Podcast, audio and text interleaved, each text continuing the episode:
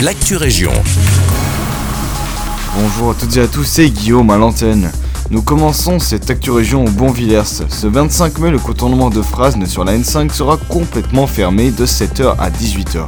Tout cela en raison d'un audit de l'ensemble des points lumineux du contournement. Si vous devez passer par là, prévoyez un autre itinéraire ou suivez les déviations. Mais surtout, restez prudent.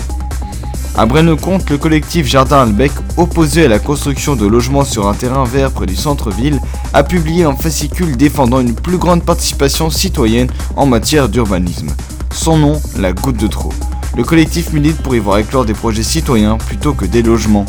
Pour terminer votre rendez-vous avec l'info régionale, je vous propose de vous rendre à Senef, où l'équipe du Senef Festival revient avec un nouveau concept, Gardenside Music Experience.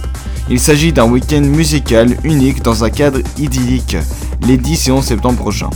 Les tickets comprennent l'accès aux concerts, la nuitée, l'accès au wellness et aux activités du domaine de Ronchine où se déroule l'événement. C'est déjà tout pour l'Actu Région. Je vous souhaite une belle journée.